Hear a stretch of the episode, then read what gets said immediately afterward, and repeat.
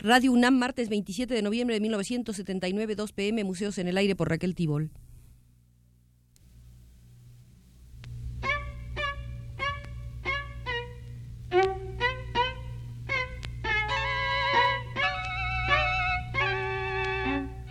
Museos en el Aire.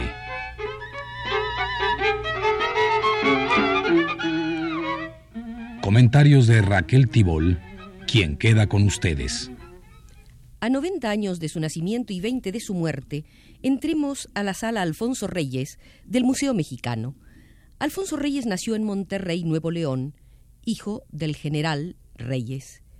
Estudió en el Liceo Francés y en la Escuela Nacional Preparatoria. Se tituló de abogado en 1913. En 1909 fundó con otros escritores mexicanos el Ateneo de la Juventud. Fue secretario de la Facultad de Altos Estudios y dio clases de Historia de la Lengua y de Literatura Española. En 1913 fue nombrado segundo secretario de la Embajada de México en Francia. En 1914 se trasladó a España y se consagró a la literatura y al periodismo. En el Centro de Estudios Históricos de Madrid trabajó bajo la dirección de Menéndez Pidal en 1920 entró a ocupar el cargo de segundo secretario de la Embajada de México en España. Después ocupó diversos puestos en el servicio diplomático como ser encargado de negocios en España, ministro en Francia, embajador en la Argentina y en Brasil. En 1939 presidió la Casa de España en México, casa que después se convirtió en el Colegio de México. Fue miembro fundador del Colegio Nacional. En 1945 le fue otorgado el Premio Nacional de Literatura. Entre sus libros hay que contar Visión de Anáhuac de 1917, Simpatías y Diferencias de 1921, La X en la Frente de 1952, El Deslinde de 1944, La Experiencia Literaria de 1942. Su primer libro, de 1911, trataba de algo que le preocupó a lo largo de toda su existencia, cuestiones estéticas. Rescatemos hoy, en esta sala Alfonso Reyes, algunas de sus ideas y conceptos sobre el arte.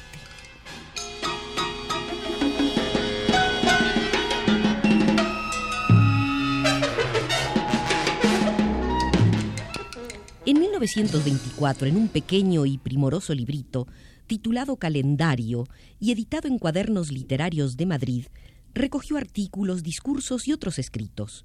Uno de ellos se titula Contra el Museo Estático y dice, hay que justificar el gusto de las señoritas. Lo bonito suele ser necesario. Quisiéramos que los museos fueran más bonitos. ¿Qué idea de la vida pueden darme esos jarrones chinos formados en hilera y ni siquiera expuestos al mercado? esos tres mandarines metidos como momias tras de la vitrina, ese mueble de laca aislado con rejas precisamente para que no pueda yo abrir sus cajones. Los museos deberían confundirse con la misma vida. El señor mandarín estaría sentado en su sillón, bebiendo su té junto a su mesa en la sala de los jarrones. En rigor, a la entrada de la galería me debían proporcionar un traje de mandarín para que pudiera yo sentirme chino un instante.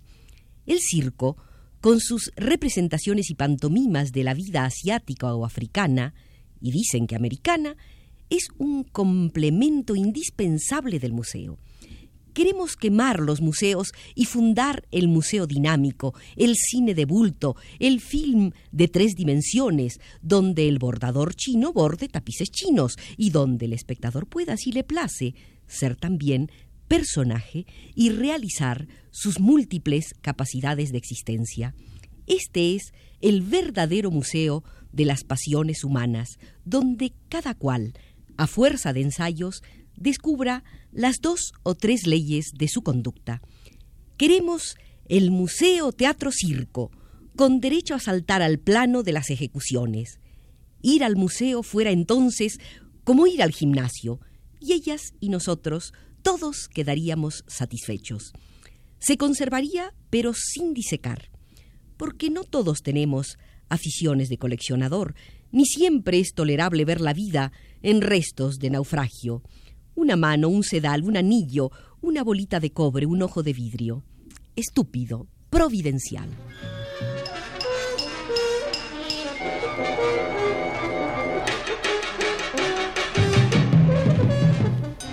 Recordaba a Salvador Novo que Alfonso Reyes solía dolerse de que le azotaban con el cadáver de su padre. En efecto, el general Bernardo Reyes se rebeló contra el presidente Madero en 1911 y en 1913 encabezó a un grupo de sus partidarios que lanzó un ataque contra el Palacio Nacional y murió en la acción el 9 de febrero de 1913. Sobre el trauma que esto le provocara, dijo Salvador Novo, tuvo que sufrir muchas veces, en silencio, los ataques estultos de quienes arguían en su contra un episodio del que era, sin embargo, estúpido culparle a él, pero que independientemente del dolor filial, hubo de configurar su abstención de la política y de condicionar su labor por México a los medios que la política le dejaba, la diplomacia más discreta como ubicación personal y el aprovechamiento de todo su tiempo en las tareas literarias de su vocación. El Ateneo, fundado por su grupo en 1909, sembraba su propia revolución cultural en la modernizada enseñanza de las letras y en el interés por el arte. Buena prueba de esto es el comentario que hace en septiembre de 1929 a la presencia de la pintura mexicana en la República Argentina. Se preguntaba Alfonso Reyes, ¿soy de los que creen que sobre la pintura no se puede hablar nada pertinente, que la crítica de arte carece de valor y que ante los cuadros no queda más que ver y callar? No hay tal. Yo creo en la crítica de arte. Yo he leído buenos libros de crítica de arte. Walter Pater, Baudelaire, Fromentin. Bastarían para disipar mis dudas. Yo mismo he experimentado la necesidad de decir lo que se me ocurre ante la obra de los pintores y creo que estas ocurrencias pueden tener algún interés humano o literario, aun en el caso muy probable que carezcan de ese secundario interés que llamamos el interés técnico.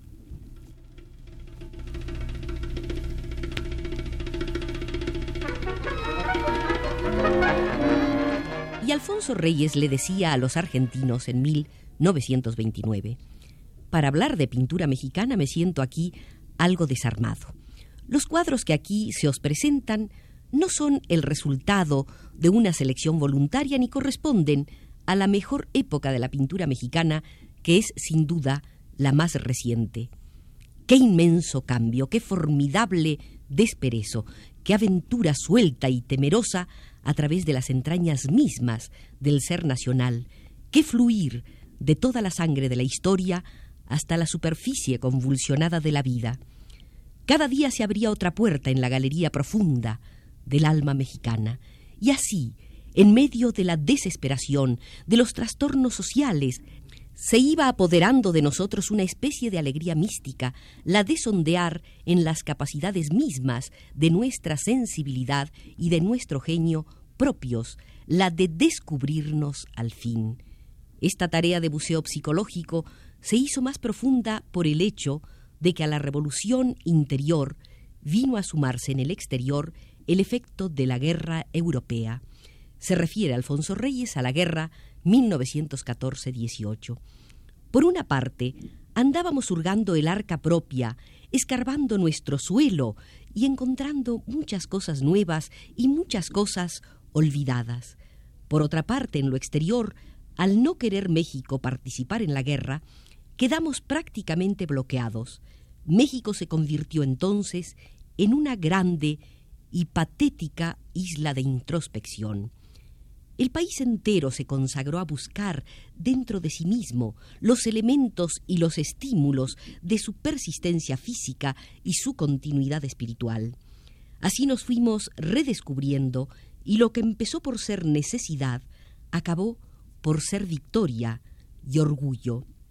Allá, dormidas entre el magma profundo de la subconsciencia, acumuladas durante siglos por la fuerza adquirida de las civilizaciones milenarias anteriores al descubrimiento de América, hermoseadas después y hechas rotundas y expresivas por los cuatro siglos de cultura europea, latían en nuestro corazón capacidades de arte insospechadas de que las pequeñas y pululantes industrias indias y otras primorosas habilidades populares no eran más que el síntoma delator.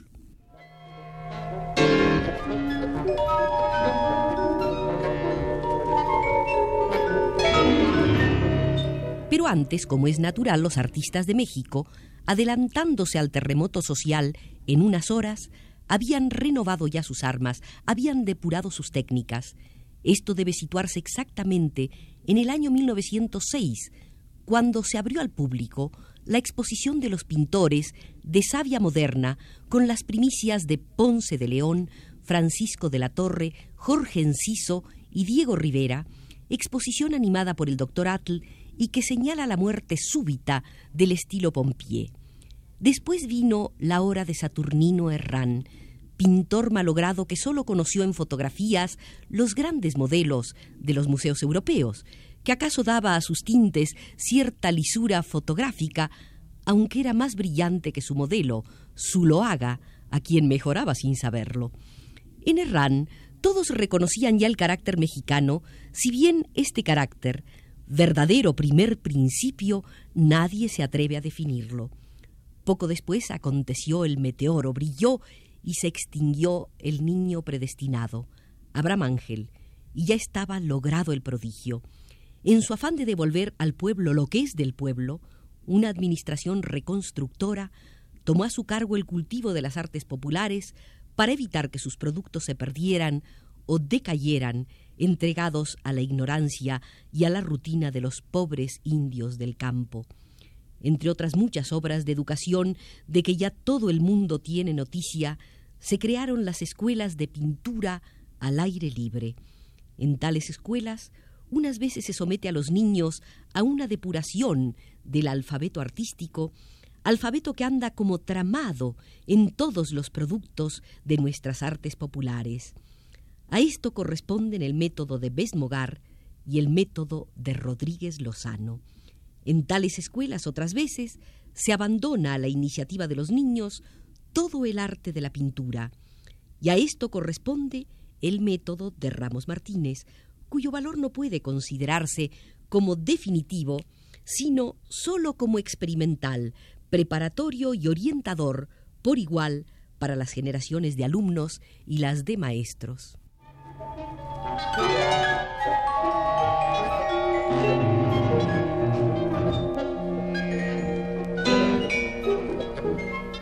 Alfonso Reyes estaba en París cuando Ramos Martínez desembarcó asombrando al mundo con una estupenda exposición de cuadros pintados por criaturas de 8 a 15 años.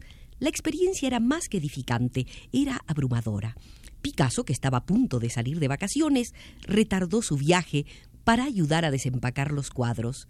Fujita ayudó a colgarlos y todos los pintores que andaban por París concurrían asiduamente al Salón Mexicano, venidos de los cuatro rumbos de la pintura, sin distinción de escuelas ni edades, porque la edad crea una escuela más.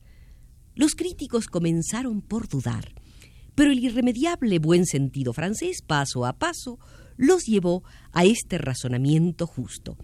Supongamos que estos cuadros no sean hechos por niños ignorantes de los recursos del pincel, sino por pintores aficionados de 40 años. Todavía tenemos que convenir en que se trata de una exposición admirable y desconcertante. El fenómeno traspasaba los límites de lo estético y casi se convertía en un misterio sociológico. De modo que el pueblo mexicano es un pueblo de artistas, y el irremediable buen sentido francés cayó sobre Ramos Martínez, asediándolo a preguntas. ¿Ha querido usted justificar la teoría romántica de la inspiración? ¿Cree usted útil fomentar en un pueblo joven, o al menos en vías de reconstrucción, la fe en el don gratuito del arte, en el premio sin merecimiento, en el éxito sin estudio? Yo nada sé, respondía Ramos Martínez, agitando sus manos torcidas de mago reumático. Yo nada me propuse, yo abrí la jaula simplemente y estos pájaros han entrado.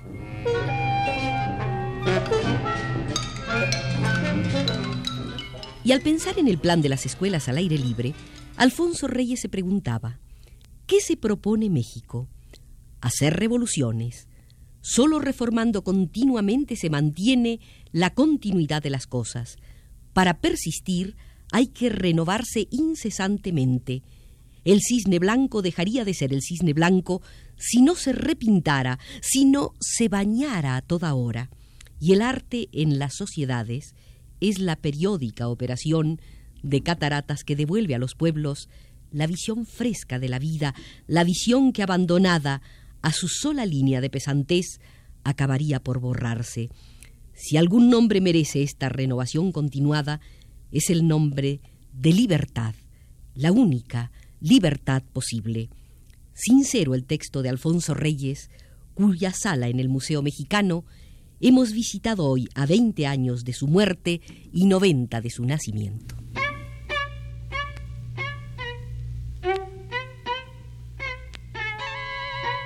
Museos en el aire.